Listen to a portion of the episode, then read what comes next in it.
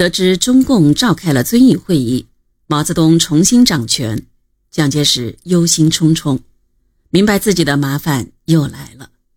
他亲笔写信叮嘱前敌总指挥薛岳说：“毛既已当权，今后对共军作战，务加谨慎从事，处处立于不败之地，勤修碉堡，稳扎稳打，以对付飘忽无定的流寇。”至为重要。他知道毛泽东作战的特点是飘忽不定，可四渡赤水如此大范围、大跨度的战略迂回，还是大出他的意料。红军占领以遵义为中心的黔北地区后，蒋介石纠集湘、滇、川、黔、桂等省的军阀部队和中央军一百四十个团，约四十万人的兵力。从四面八方向红军合围过来，为跳出敌人的合围圈，与川北的红四方面军会合。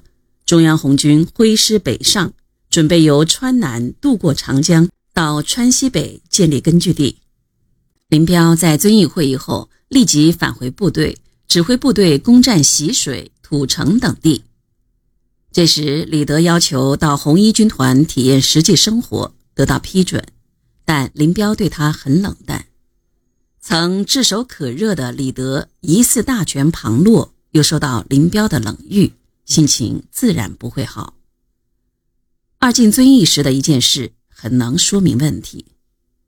有一回，李德的翻译伍修权来到李德的屋里，看他的桌子上摆了一堆核桃，还有一把小锤子，就随意拿一个敲了吃起来。谁知李德正满肚子的火，找不到地方发泄，立即冲着伍修权吼道：“你为什么吃我的核桃？你跟我只有工作关系，没有吃核桃的关系。”看来曾经权倾一时的杨顾问是给气糊涂了。一月二十八日，红一、红三、红五军团一起发起土城战斗，攻击进占丰村坝、青红坡的川军，因情报有误。红军虽然击溃了川军一部，但未能予以全歼，自己损失也不小。双方形成对峙。为避免陷入被动，当晚红军即撤出战斗，第一次向西渡过赤水河。林彪指挥由红一、红九军团和军委第一纵队的一二梯队组成的右纵队，由猿猴场渡河。林彪向一师参谋长耿彪下令。要他到渡口指挥过河，并说过河要快，不能乱。后来毛泽东多次表示，土城战斗是自己指挥的少数败仗之一。中央红军一渡赤水后，遵照军委命令向长宁、扎西地区集中。毛泽东原想率红军从宜宾渡过长江，但蒋介石指令川军全力阻止红军入川。加强长江沿岸防务，同时各路敌军逼近川南，渡江计划难以实现。军委在扎西召开扩大会议，研究行动方向问题。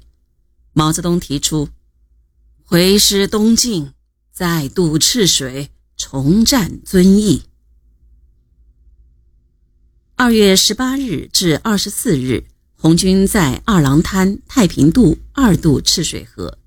随后，红一军团占领桐梓，红三军团占领川前道上的要隘娄山关。毛泽东在重过娄山关时，诗情勃发，在马背上哼成了那首著名的《忆秦娥·娄山关词》：“西风烈，长空雁叫双晨月，双晨月，马蹄声碎，喇叭声夜。”雄关漫道真如铁，而今迈步从头越。从头越，苍山如海，残阳如血。